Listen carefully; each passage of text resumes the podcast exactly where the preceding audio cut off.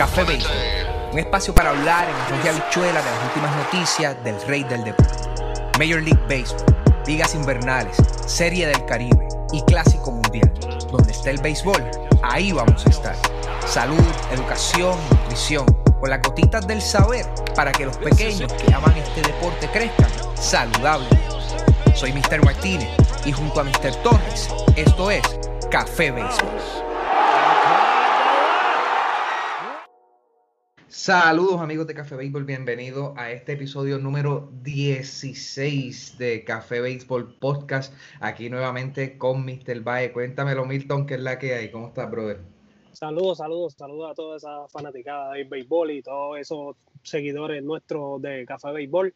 Pues mira, todo bien, gracias a Dios, aquí medio mordido, como fanático de los Yankees, pero más adelante le estaremos contando por qué y ya tú sabes, trabajando con muchos proyectitos nuevos y bien contento porque vienen muchas cositas nuevas por ahí. Les soltamos a todos que sigan en sintonía, no, se pierdan nada, pendientes a todos los proyectos nuevos que vienen. Vamos a darle. Eso, eso es así. Vamos a darle hoy dando un pequeño resumen, este, como de costumbre, de lo que vamos a estar este, tocando por ahí. Gente, vamos a tocar por encima los jugadores del mes. ¿Por qué? Si usted no sabe por qué, tiene que ir a nuestra página de Facebook porque eh, tanto Milton como Carlos estuvieron haciendo lo que sería el primer live de, Café, de Café Béisbol y ahí se estuvieron tocando lo que son los jugadores este, del mes. Así que dése una vueltita por allá, esto porque solamente vamos a tocar dos de los jugadores que, que hubo del mes una pinceladita para que entonces usted vaya allá y, y, se disfrute ese, ese primer live que estuvo sabroso. Eh, tenemos que tocar el preolímpico de las Américas. Ya concluyó esta, esta etapa. ¿Qué sigue? ¿Qué hay? ¿Cuántos hay clasificados? ¿Quiénes van para México? Vamos a estarlo tocando por ahí. Preocupante, brother. Otra vez sucedió otro eh, con otro lanzamiento que, que, golpea a otro jugador en la cara. Este, quiero que des tu punto de vista porque me parece que, que es muy bueno al respecto. Eh, están tocando por ahí varios, varios rumores, lo vi en varias páginas, incluye, incluyendo Sport Illustrated, por eso quiero traer hoy Max Chelsea, lo cambiarán los Nationals. Están las condiciones para, para, hacerlo. Este, y ya MLB va a comenzar entonces con lo que va a ser la negociación para este, contrarrestar un poco lo que son las eh, sustancias externas a lo que va a ser el, el, eh, los lanzadores en, en, los juegos. Así que vamos a darle, no, no, no perdemos más tiempo. Eh, los jugadores del Me Brother. Eh, los jugadores del mes en este, en este mes de, de mayo que, que, básicamente acaba de, de, concluir, un abril y cerrar de ojos increíblemente, ya estamos en mayo, ya han pasado dos meses completos de, de temporada, demasiado rápido diría yo. Eh, y los galardonados de este mes de mayo 2021, eh, recordamos, ¿verdad? El mes de abril fueron Ronald Acuña y Byron Buxton. Esta vez tenemos otro querendón de los nuestros, que es Fernando Tati Jr., en 20 juegos durante el mes, estuvo bateando para eh, 353, eh, 440 eh, de OVP, 824 de slogan, nuevos enrones, 26 RBI, mi hermano. Eh, y en el caso de la Liga Americana, eh, ¿verdad? De Fernando Tati con la Liga Nacional, eh, en el caso de la Liga Americana, Marcus Semien en 28 juegos, básicamente jugó todo el mes. Eh, eh, 368 de eh, promedio, 429 OBP, 702 de slogan, 8 jonrones, 22 RBI. Esto creo que más que merecido ambos. Eh, nuevamente, fíjate, pensé que iba a haber alguno de los, de, los, de los tres jugadores de Boston que toqué la semana pasada tocando esa puerta, eh, sin importar cuál de los tres eh, hubiese sido Bogarts, JD o, o, o, Rafael Devers, esto, porque estuvieron todo el mes de, de, mayo, una cosa increíble también. Nosotros reseñamos un poquito lo que fue este el OPS que ellos estaban esto teniendo, o sea, una cosa increíble. Esto, ¿qué te parecen esos galardones, brother? Pues mira, de verdad que bien merecido. Este Fernando Tati es algo pues que nosotros y la fanaticada del béisbol espera. Este muchacho que tiene un potencial brutal, Este, y pues de verdad que, anda atravesando por buen momento. Este, y eso también tú lo notas eh, en el movimiento de él del line cuando él era un primer bate y ahora mismo él está bateando de cuarto bate, que eso tiene que, ver mucho cuando hacen el movimiento porque el hombre está, ya tú sabes, atravesando por buen momento y pues ya tú sabes que esos números se inflan al moverlo de, de posición, pues ya tú sabes que se inflan un poco más porque no es lo mismo que el bate de primer bate, las RBI van a ser mucho más el bateando de cuarto bate. Y, no, totalmente. Y en, el, y en el caso de Marcus Siemens me sorprende un poco porque no porque no sea o tenga el calibre de para, para poder poner esos números, porque se está ahí por algo es. Pero sí pues, es un jugador que pues la gente tal vez a lo mejor pasa un poquito por alto, un poquito olvidado, porque tal vez no es de un nombre grande, pero tenemos que recordar que Marcus Simen por muchos años fue el shortstop de los Atléticos de Oakland y él viene de tener una tremenda temporada el año pasado.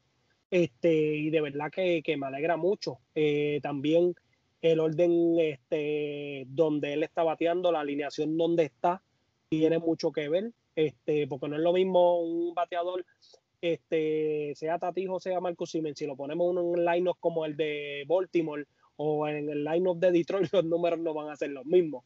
Pero pues este, el line-up también tiene mucho que ver, pero de verdad que me alegra un montón que haya podido retomar Marcus Simen lo que, lo que hizo el año pasado. Tuvo un comienzo un poquito lento, este, pero de verdad que ha elevado su nivel de juego un montón y me alegro mucho por el Tati. Pues no me sorprende mucho, es lo que, lo que esperamos de él. Eh, pues, esperemos que sigan en salud ambos jugadores. Y en el caso de Marcus Semien, añadiendo a lo que tú estás, lo que tú estás diciendo, este, en esa parte, aparte de los tres de Boston, no me hubiese molestado que se lo hubiesen dado a Vladdy Jr., hermano. Eh, realmente tuvo un mes espectacular y él, está dominando básicamente en todas las estadísticas ofensivas este, de juego. Así que eh, eh, tanto Semien como, como, como Vladdy hubiesen sido también buenas opciones pero sí, eh, eh, ha, sido, ha sido muy buena este, la, actuación que, que Semien ha tenido. Que de hecho eh, estaba buscando por aquí, si me vieron un poquito como perdido buscando en la pantalla, que estaba buscando los números de Semien en general en lo que va del, del 2021. Y mano, está bateando para pa 299. Eh, estoy viendo acá y el OBP 368 y el Slubin 540. O sea que, eh, aparte de ese inicio eh, un poco este, lento que, había tenido, ya el hombre está cayendo, lleva 13 honrones y 32 RBI. Que hago hincapié también en lo que, en lo que tú dices, en la, el line-up que tiene también los Jays, está increíble. O sea, esto, y eso lo ayuda, lo ayuda muchísimo.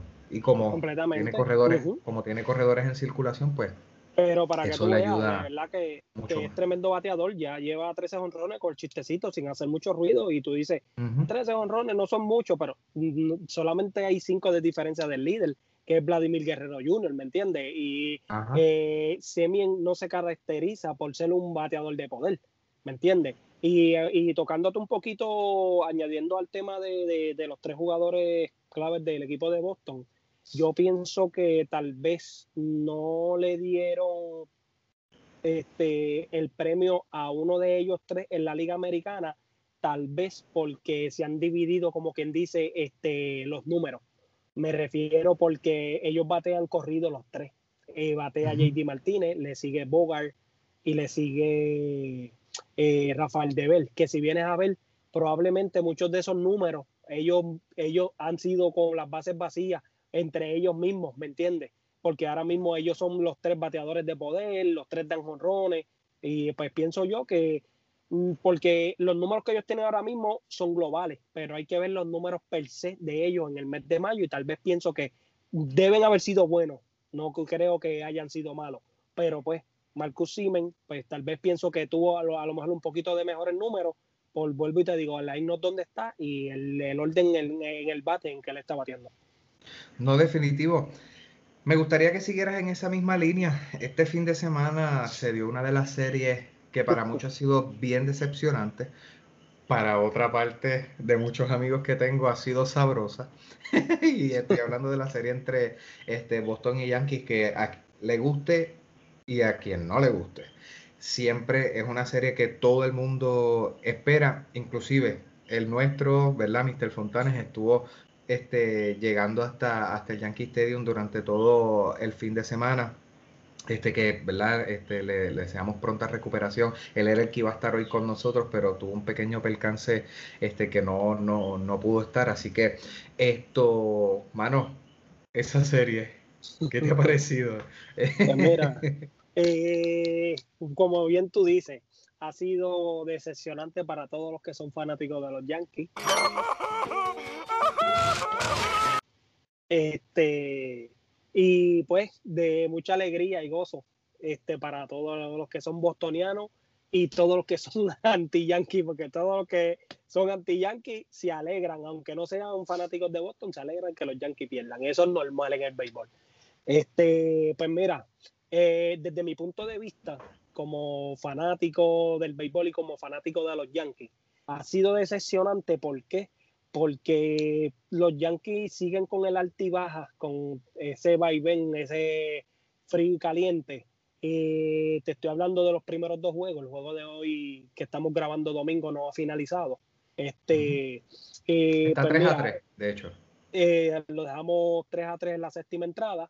Eh, el primer partido, la ofensiva de. Fue un juego no de muchas carreras, se acabó 5 a 2 este, pero sí, este, te puedo decir que la ofensiva de los Yankees, diría yo que apenas fluyó dos carreras.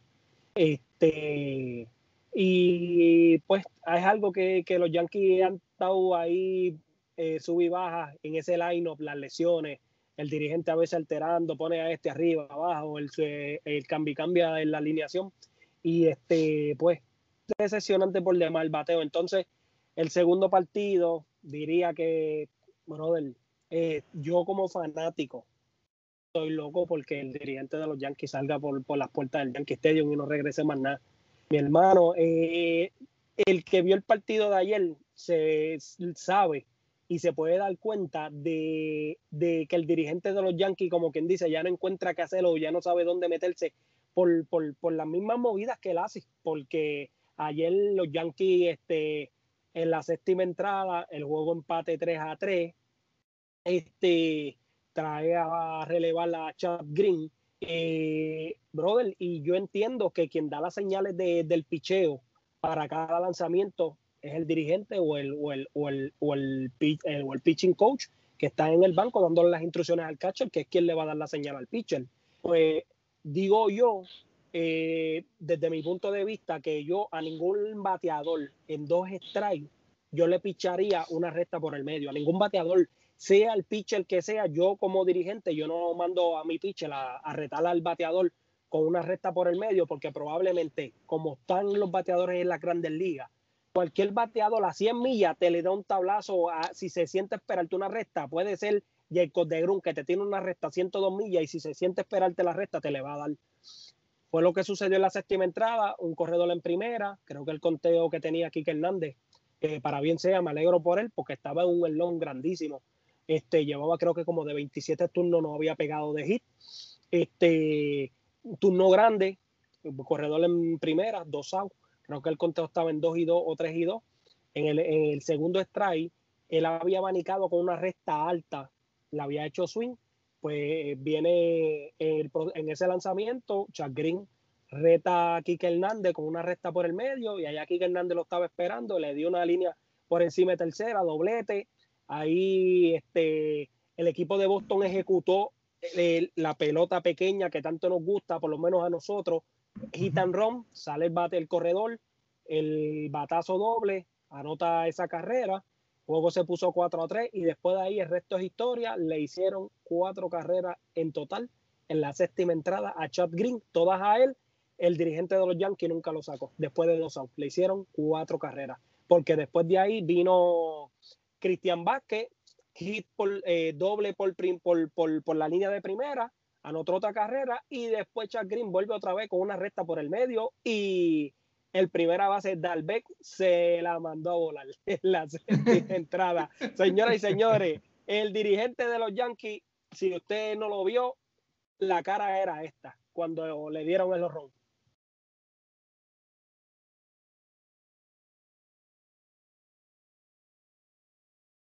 Como que, ¿qué pasó aquí? ¿A dónde me meto?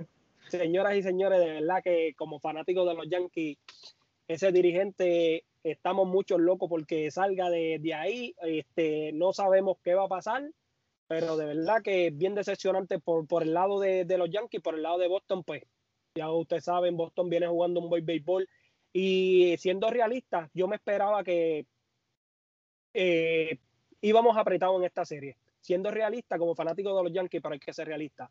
Eh, íbamos apretados en esta serie y pues ya ustedes saben el dirigente de los Yankees haciendo unos movimientos ahí que tú no sabes, que no te explica qué es lo que está haciendo.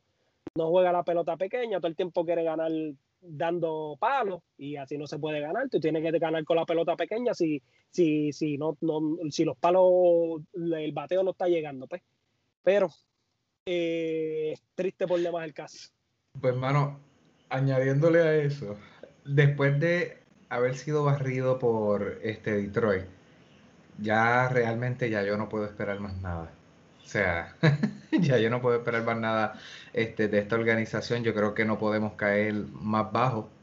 Esto, bueno, sí podríamos caer más bajo si Pittsburgh nos barre, pero este, de ahí, de ahí en fuera, yo creo que ya no se puede, no se puede hacer este, más nada. Con relación a los Yankees, de las cosas lindas que estuvieron pasando este, esta semana es que hicieron el Luke Gehrig Day esto, eh, el, Iron Horse, así que eh, se estuvo honrando, ¿verdad? Lo que fue la, vida que muchas muchas personas conocerán pues por la condición del ACL y el famoso eh, Bucket Challenge aquel que se hizo en algún momento es en honor a, ese caballero Gloria este de los de los Yankees de Nueva York. Fue de lo bueno que estuvo pasando, así que había que mencionarlo. Este, también con relación a la serie, yo creo que yo no tengo que añadir esto eh, absolutamente nada. Nuevamente, nuevamente comienzo a ver un, un, funeral en el clubhouse. Eh, intentaron subir, naturalmente no tienen a Luke Boy, este Mike Ford, este, de igual manera, intentaron subir a, a, eh, Gary, Gary Chloe, Chloe, algo así es el, nombre del chamaco que subieron de, menores.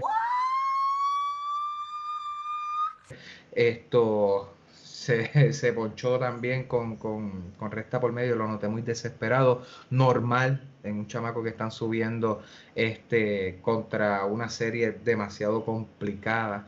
Este, así que yo creo que la presión que tenía que tener con dos hombres en base es complicada, pero pues eso es parte Creo que en el día de hoy también lo vi este, ponchándose como corredores en posición de anotar, pero ya tú sabes, un chamaco que está debutando, y una serie un poco difícil, mucha presión, y pues de verdad que incluso los Yankees ya están cuartos en la división.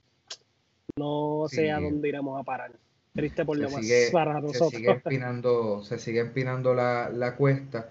Este, le pido excusas. El, Dijo el apellido completamente mal. se llama Chris Gittens o Gittens. Es el, nombre de, del muchacho. Lleva siete turnos, no ha bateado.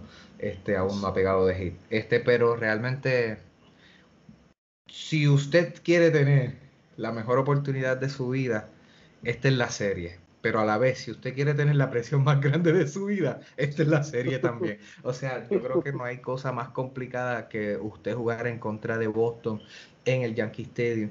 Esto yo creo que es bien complicado, pero lo necesitaban, así que esto estuvieron, estuvieron esto subiéndolo. Eh, bueno, tengo que tocar el preolímpico de las Américas. Fue bien gracioso el episodio que grabamos este, el lunes esto pasado cuando estábamos grabando. Este, y esto lo digo, lo que sucedió off record. Eh, cuando terminamos de grabar, yo le digo a Milton, Milton, no tocamos nada del, del del preolímpico de las Américas y ya eso empezó, brother. Así que vamos a dedicarle este, estos próximos minutos al preolímpico de las Américas dando un resumen de lo que estuvo sucediendo este, en, esta, en esta pasada eh, semana, que fue tremenda acción Eh, para que sepan, los equipos que estuvieron participando eh, fueron ocho, se dividieron en dos grupos. El grupo A estaba confeccionado por el equipo de Estados Unidos, Dominicana, Nicaragua, Puerto Rico. En el caso del grupo B estaba Venezuela, Canadá, Cuba y Colombia. El torneo solamente clasificaba, eh, había un solo boleto a Tokio, el cual se lo llevó Estados Unidos. Terminó invicto el el certamen. Así que eh, en, enhorabuena, estuvieron pues entonces llevándose ese boletito. Y lo que nosotros acá conocemos como el repechaje, este sería entonces los boletos para Dominicana y Venezuela. Ahora, ¿por qué un solo boleto? Vamos entonces a entrar de lleno este, eh, en cómo está confeccionado lo que es este, el béisbol en Tokio, que naturalmente, como ustedes sabrán, después de básicamente tres certámenes, tres, cuatro certámenes olímpicos, este, que no teníamos béisbol en las Olimpiadas, está regresando este, de vuelta. Eh, y en este caso, por lo que, ¿verdad? Por, por, lo que es la magnitud del evento y cómo está conformado, son solamente seis equipos. Naturalmente, Japón es el equipo sede, así que es como siempre se sabe, el equipo sede este, ya está sembrado en el, en el torneo. Este, y Estados Unidos, como ya saben, ya entra. Ahora, ellos están acompañando a Corea, a México e Israel. Así que dando el listado completo, ¿quiénes están adentro ya? Están adentro Japón, Corea, México, Israel, Estados Unidos, que fue el, el último que entró. En el caso de Dominicana y Venezuela, Ahora, este próximamente eh, va a estar el, clasificatorio final o el repechaje, como le llamamos acá en, Puerto Rico. Esto, eh, eh, eso se va a llevar a cabo en Puebla. Ah, un saludo a, buenos amigos este, que tengo allá en, en, Puebla. Eso se va a estar llevando en el estadio Hermano Cerdán. Y aparte de Dominicana y Venezuela, ya se encuentran en ese repechaje lo que sería Holanda, China Taipei y Australia. Saludos a todos. Luego de haber culminado la grabación, hallamos un artículo que indicaba que China Taipei se retira del clasificatorio. Así que eh, China Taipei no estará participando del clasificatorio en Puebla, México. Continuamos.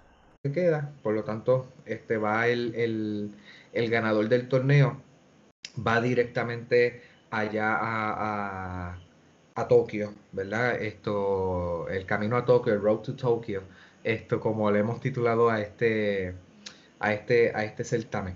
Fue básicamente una semana bien intensa de buen béisbol. Esto tenemos a uno de nuestros ¿verdad? de nuestros seguidores, este, eh, que estuvo comentando que en el caso de Puerto Rico, donde se encontraban varios jugadores, este, cabe destacar que muchos de los jugadores eh, que, no, que no pudieron participar este, ¿verdad? Entre, en el listado. Recuerdo que se encontraba este Kenny Vargas. Hay muchos de estos jugadores que se encuentran jugando en la, en la ¿verdad? lo que es la Liga Mexicana de Béisbol, eh, LM, LMB. Estos se encuentran este, ahí, otros se encuentran en el béisbol organizado. Este, de acuerdo a información que pude este, obtener, una de las razones por la cual decidieron llevarse muchos jugadores del béisbol AA es porque naturalmente a diferencia del año pasado, este año tenemos béisbol organizado de Liga Menor en Grandes Ligas.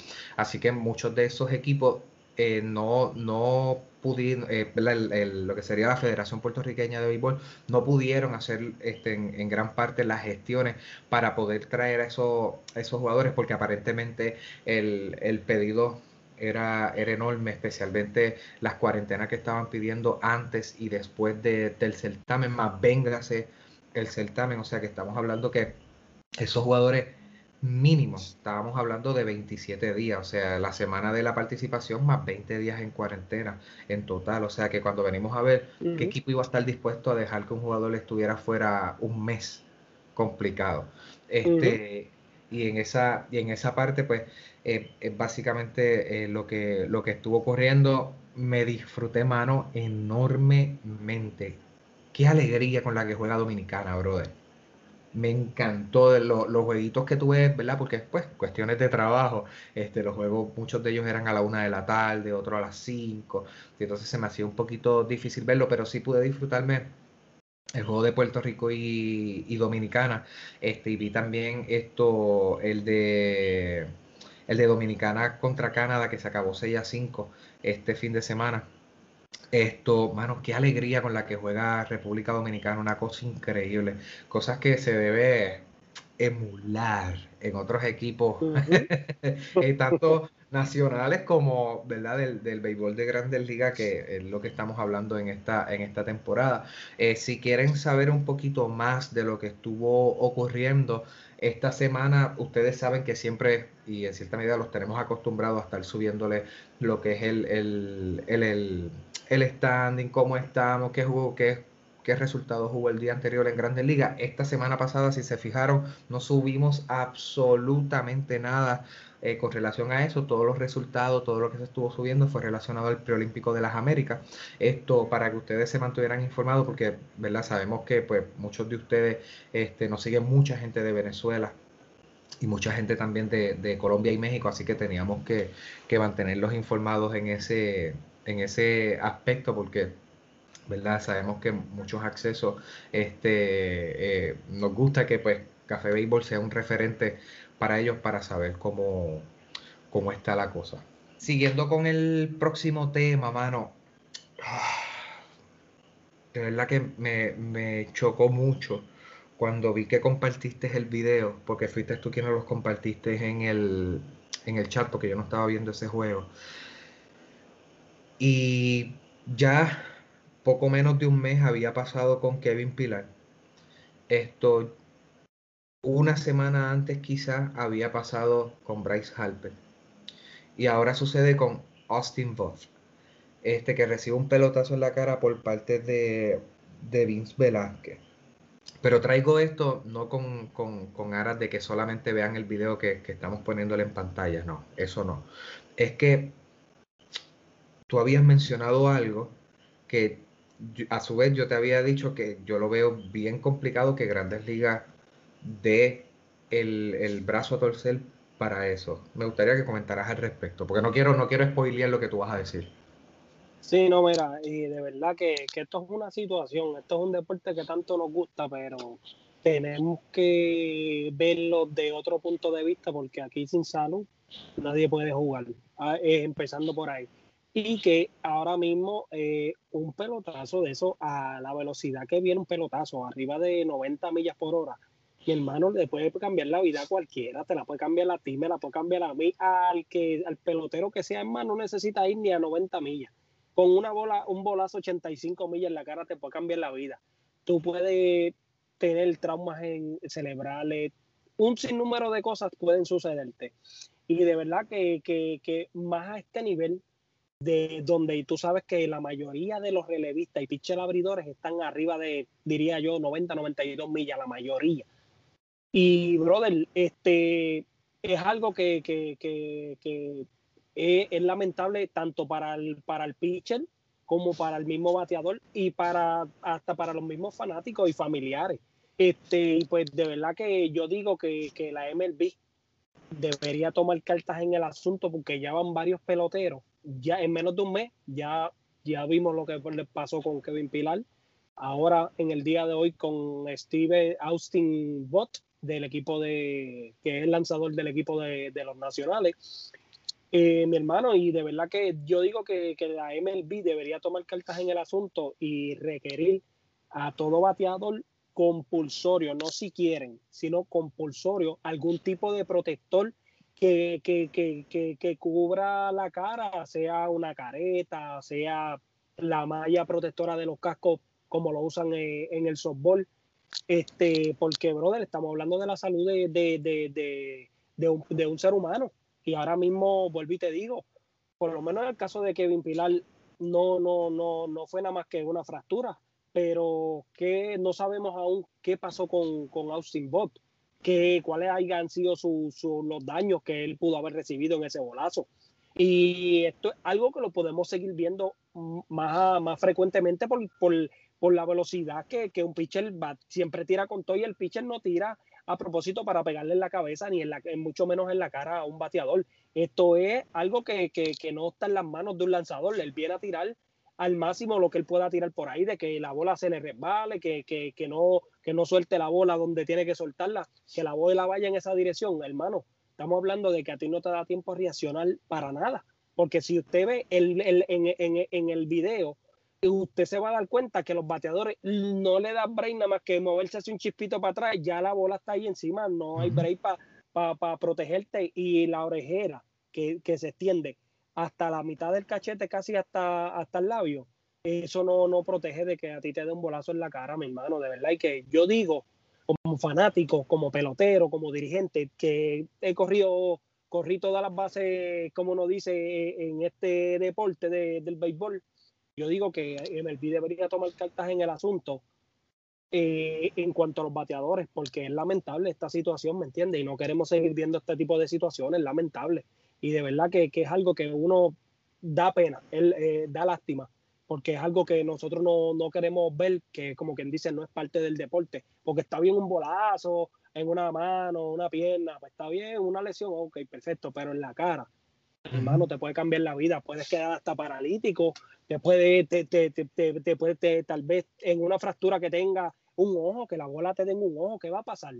Puede que, que, que pierdas la vista, que después tú no puedas volver ver eh, que tu ojo pierda parte de, la vista es peligroso de, por demás, de verdad. Y yo pienso, en mi manera de ver, que MLB debería tomar cartas en el asunto porque de verdad que esto no debería seguir sucediendo.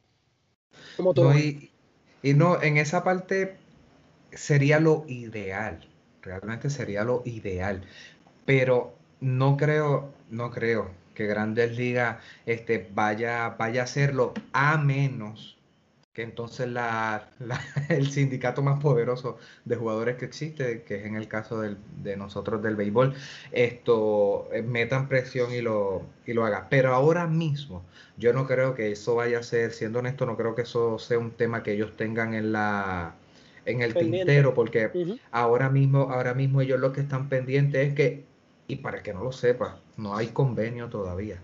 O sea, este, ahora mismo, eh, si mal no recuerdo, se me puede estar pasando el nombre y le pido excusa por eso. Creo que fue Ken Rosenthal que estuvo subiendo a su cuenta de Twitter. Si no fue Ken Rosenthal, tuvo que haber sido John Heyman o, Bob Nightingale, que son varias de las referencias que utilizamos en Café Baseball por la credibilidad que tienen esos, esos este, eh, escritores. Eh, estuvieron dejando saber que al momento no hay ningún tipo de, de convenio el que culmina este año. O sea que no sabemos si, si la temporada que viene va, si no va, si se paraliza, si no se paraliza. O sea, estamos en el aire ahora mismo. Y si venimos a ver, yo entiendo que para la asociación de jugadores va a ser más importante eso que la, la que la parte de entonces ir con, con, con una, un asunto de protección que debería ser prioridad, pero no sé si realmente lo sea. Y en adición a eso, este, van a tener entonces el otro punto que salió en estos días, lo estuvimos subiendo en la página, que Melvilla va a comenzar el proceso para contrarrestar la sustancia, el asunto de las sustancias externas que están usando los pitchers, que ahora cada vez más están con las cámaras pendientes y se ve cuando ellos eh, por debajo del guante tocan un espacio, este, y entonces eh, el asunto de tener esa sustancia sticky, como muchos de ellos, la pegajosa que ellos le llaman, este, y eso pues va a ir una, eh, ¿verdad? Van a ir a una mesa, como uno dice, con las 30 organizaciones y eso va a incluir también la unión este, de, ¿verdad? De, jugadores y los árbitros. O sea que creo que la, asociación de jugadores va a estar a manos llenas. Yo creo que eso puede adelantarse si son los mismos jugadores quienes metan presión a través del sindicato para que entonces puedan de alguna forma este, dejarle saber a MLB que eso es un tema que tendría que, ir a, a, foro y validar lo que de hecho eh, también eh, estuvo eh, saliendo por ahí que va a comenzar una, una, un, experimento adicional de las modificaciones que quiere hacer el MLB porque viene ya varias, varias, varias semanas y ya varios años, este, pero esta semana se ha intensificado un poquito más y yo supongo que ahora con lo que le pasó este, a Austin Vogt, este, eh, volverá, a volverá a tocarse. Y es que están hablando del asunto de echar para atrás este, eh, la, la, goma de 60 a 62 pies. Están hablando sobre eso. Y la Liga del Atlántico este, ya van a llevarla a 61. Recuerden que la medida exacta actualmente es 60.6. Así que eh, al moverla un piecito más sería entonces 61.6 este, que van a estar este, validando eso. Ya sabemos que para los años 60, años 68, me parece que es el, año, las grandes ligas había bajado la, loma de 15, de 15 este, eh, pulgadas a 10. Así que estuvieron bajándola un poco. Este, ahora alargarla un chin hay que ver si, si realmente va a tener algún tipo, algún, algún tipo de, efecto, porque el que te va a tirar duro, te va a tirar duro igual. O sea, eso yo creo que no va, no va a ser mucho. Este, y en ese, y en ese sentido, hay que ver cómo entonces vaya ese, ese experimento que van a hacer entonces la Liga del Atlántico, a ver si funciona o no, si realmente eso va, va a tener algún tipo de efecto en lo que va a ser la velocidad de los jugadores, porque el que vaya a ser descontrolado va a ser descontrolado, así lo pongas a, 40 pies. O sea que en esa, en esa parte, este, vuelvo y repito, no sé hasta dónde sea una prioridad para, para MLB y para lo que es este, la asociación de jugadores, que como te digo, es lo ideal, debería hacerlo, pero con con el asunto del convenio que no está firmado, no hay convenio, no hay nada, más este asunto de, la, de las sustancias externas en los lanzadores, es algo que, lo, ¿verdad? que la MLB está dándoles bien duro. Sabemos lo que pasó recientemente este con, con Giovanni Gallego, este, que le mandaron a quitarse hasta la gorra, o sea que, que están bien agresivos con esa parte y no sé hasta dónde ellos vayan a llevarlo, pero de verdad que realmente deberían este, tener un poco más de protección. Pues de verdad, añadiendo a todo eso que tú has dicho un poquito, eh, lo primero que deberían este, la Asociación de Jugadores y, la, y la MLB es eh, llegar a un acuerdo del convenio, que es lo más importante para que puedan seguir jugando béisbol. Y esto de que la Grandes Ligas ahora va a darle duro a lo del uso de sustancias este, prohibidas, externas. Eh, caballo, estamos hablando de que los lanzadores están usando este tipo de sustancia para qué? Para más, para más, para mejor este agarre control, ¿verdad? Para mejor control. Una cosa va de la mano con la otra, de lo que estábamos hablando sobre lo que ha pasado con los bolazos que en la cara que han recibido estos peloteros. Mi hermano, sí, eh, ¿en qué afecta, digo yo, en qué afecta el el, uso de sustancias, si el pelotero lo que está buscando es más agarre para tener mejor control de la bola, y esto en cierta medida puede ayudar a, evitar todo este tipo de situaciones que ha pasado, este, para como por ejemplo evitar este tipo de bolazos, este, que no encuentro cuál es, cuál es, cuál es el hecho, deberían llegar a un acuerdo de, de que pudieran usar ciertas este, eh, sustancias, eh, aprobarla y ciertas no. Porque, por ejemplo, ahora mismo el bateador usa, usa un, tipo de sustancia, un tipo de pega para el bate, ¿para qué? Para tener un mejor agarre, ¿verdad que sí? Entonces, el lanzador no puede tener un tipo de, de, agarre en la mano para poder hacer mejor su lanzamiento, tener más control, porque la resta es resta. No puedes decir, ah, pero en el lanzamiento que, que outspeed o una curva, un slider, que, que, se, que, que, se pueda mover más. Mi hermano, si tú vas a batear la, la, zona de strike, es la misma, no va a cambiar. No es algo que, que a ti te están moviendo la zona de strike o te están limitando a algo. El bateador tiene todo, todo tiene, tiene las manos abiertas para poder batear. Tú, tú ajustes y tú bateas. Ahora, con esta velocidad que tienen estos tipos ahora mismo, mi hermano, eh, eh, eh, tampoco veo viable el que echen dos pies para atrás la loma si estos tipos, ah, por, ponerte un ejemplo, Jacob de Grun te tira de 100 a 102 millas, la recta de él lo menos que tira son 99 millas. ¿Cuánto te va a tirar de Gron si tú le mueves dos pies la goma para atrás? 97, 98, quizás 96. ¿Suficiente? Eso no, no va a cambiar. Eh, no, lo, no veo, de verdad, eso lo, no, no veo, no le veo la lógica a eso, de verdad. Por eso no, no, no creo que vaya a cambiar y vaya a afectar, pues digo yo, el béisbol para nada. Lo que sí es lo de la sustancia, eh, eh, pues yo diría que deberían legalizar cierta, cierta sustancia para que, el, para que el bateador también tenga, como digo yo, el mismo, el mismo derecho que tiene el bateador como de usar su pega legal para tener mejor agarre en su bate, ¿me entiendes? Aunque eso no afecta nada desde que si al bateador se le zafa un bate, pues se le zafó, lo vuelve y lo recoge y vuelve a batear. Pero ellos usan su pega para poder tener mejor agarre del bate. El pitcher también le deberían dar pues, pues su, su visto bueno para que tenga mejor agarre de la bola. Entonces, de verdad que una cosa va con la otra, deberían hacer esos ajustes y llegar a un acuerdo, la asociación con, con, con, con las grandes ligas, llegar a un acuerdo porque de verdad que, que, no estamos en la de que todo el mundo empieza a jalar para su lado, estamos en la de que todo el mundo se una, vamos todo por el bien de todos, vamos a, llegar a unos acuerdos, un happy medium, para, para que todos estemos bien, ¿me entiendes? Un happy medium, que todos estén felices. Pues ahí es el asunto con, con relación a eso, es el asunto del, del, del, spin rate y los RPM que la, que la bola coge, que se altera tanto, que por eso es que no, no aprueban que se use ese tipo de, de sustancias.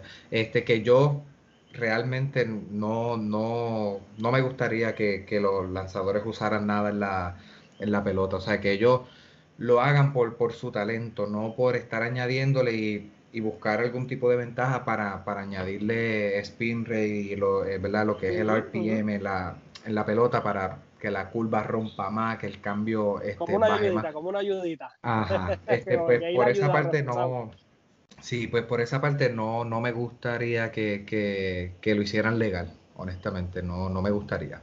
Este, mano, para ir cerrando, ya comenzaron unos rumores por ahí con relación a, mi ñeñe, a Max Chelsea.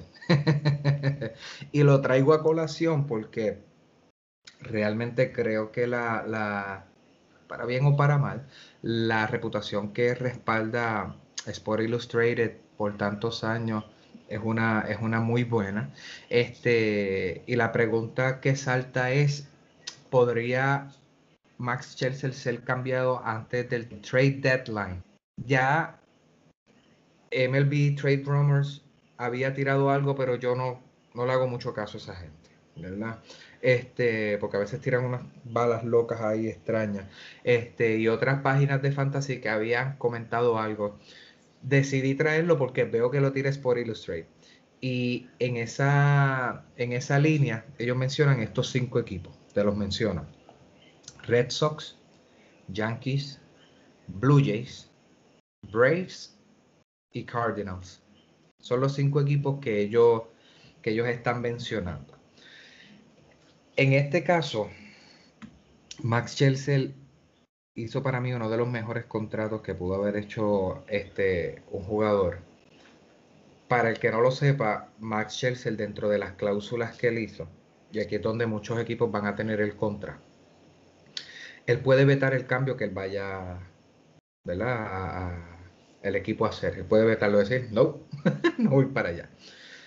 Este, segundo, él, él tiene ¿verdad? Y, ahí donde entro con la parte del contrato, él tiene básicamente 15 millones de dólares anualmente, todos los primeros de julio a partir del 2022 hasta el 2028. O sea que él se puede retirar mañana si le da la gana.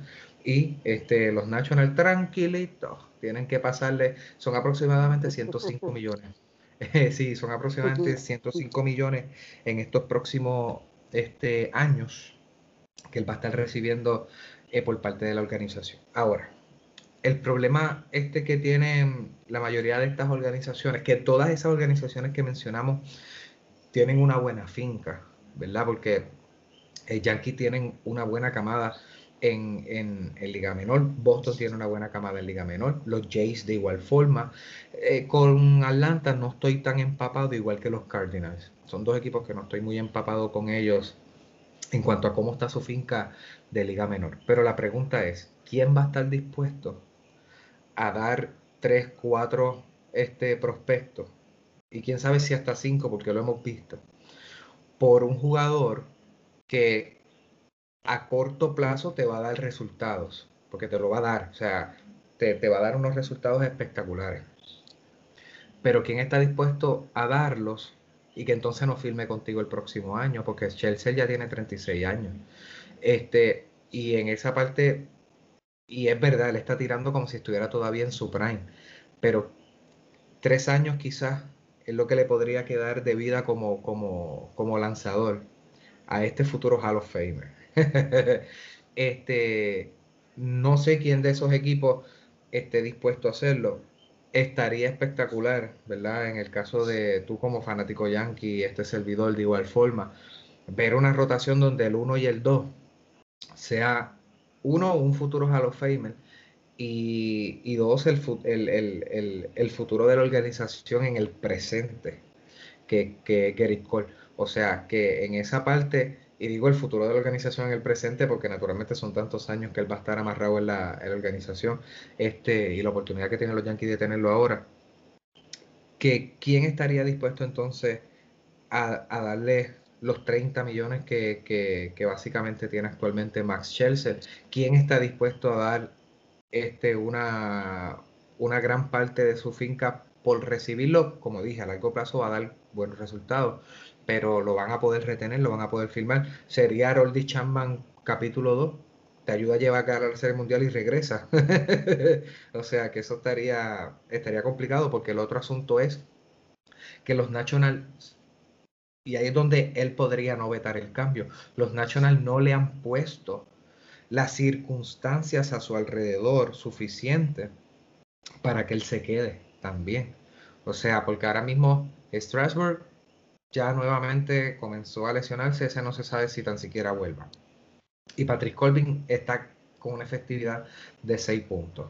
Está complicado, yo no sé cómo tú lo ves. Mira, de verdad que nos guste o no, para los Yankees, no lo ven los Yankees.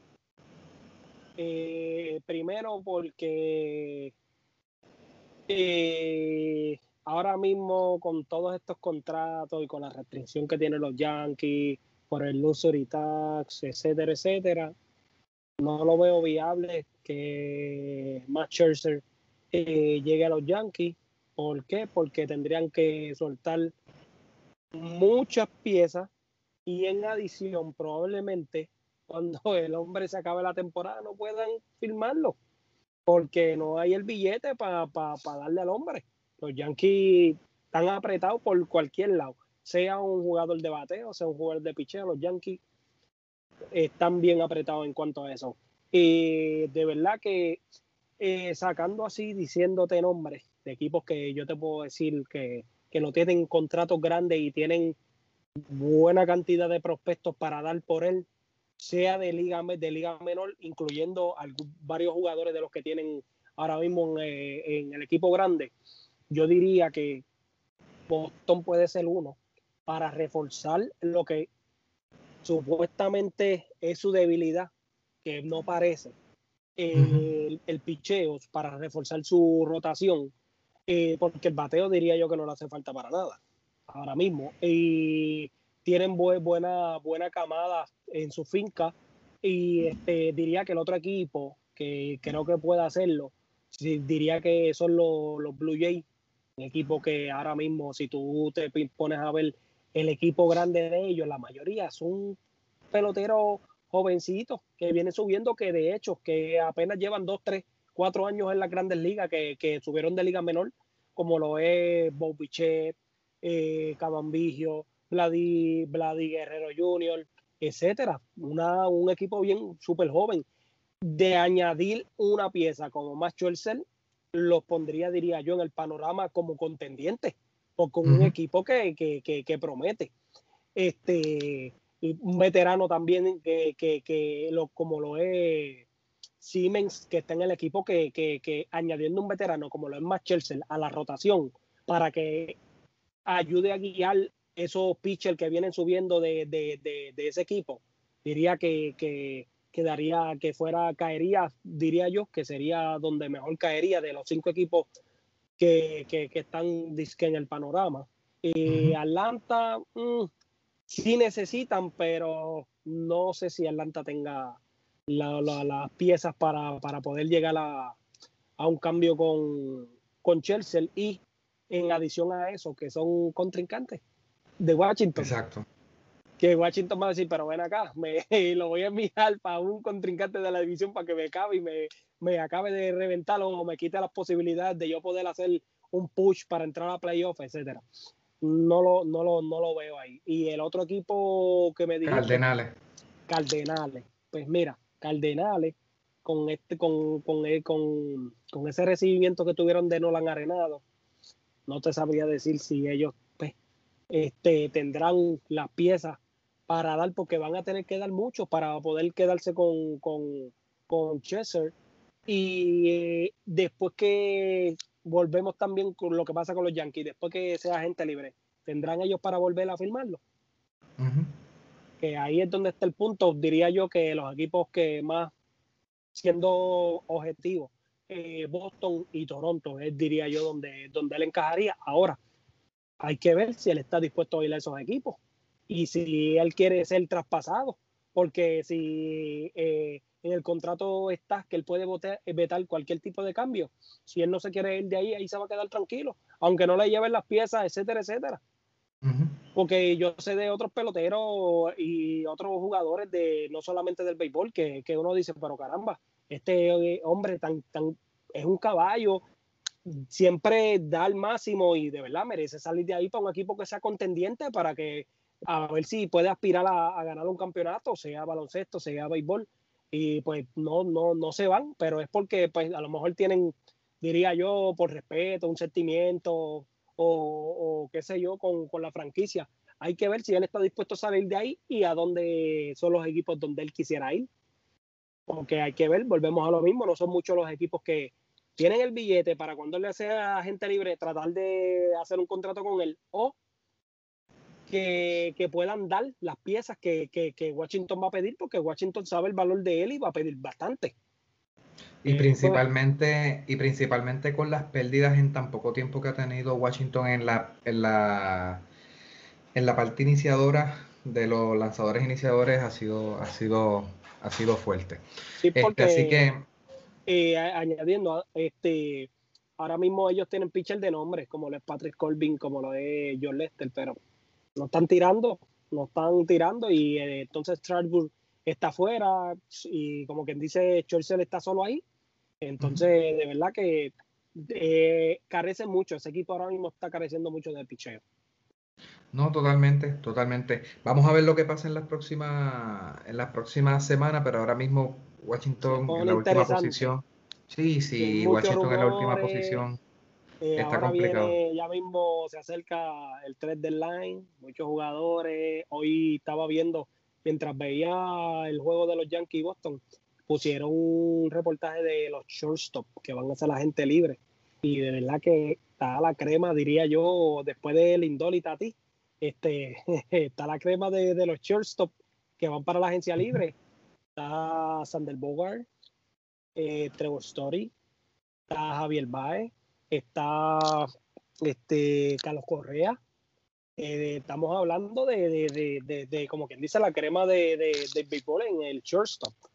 Eh, vamos a ver qué pasa ahí, a ver si los Yankees pueden hacer un push para poder rellenar con un buen shortstop ahí y salir y regresar a Gleyber Torres a su posición natural, porque de verdad que estamos teniendo mucho problema también en la defensa con, con Gleyber Torres. No, totalmente. el juego del sábado, el pedacito que vi, o sea, el juego de ayer, este, el pedacito que vi no pudo sacar ni en segunda con una bola en el hoyo.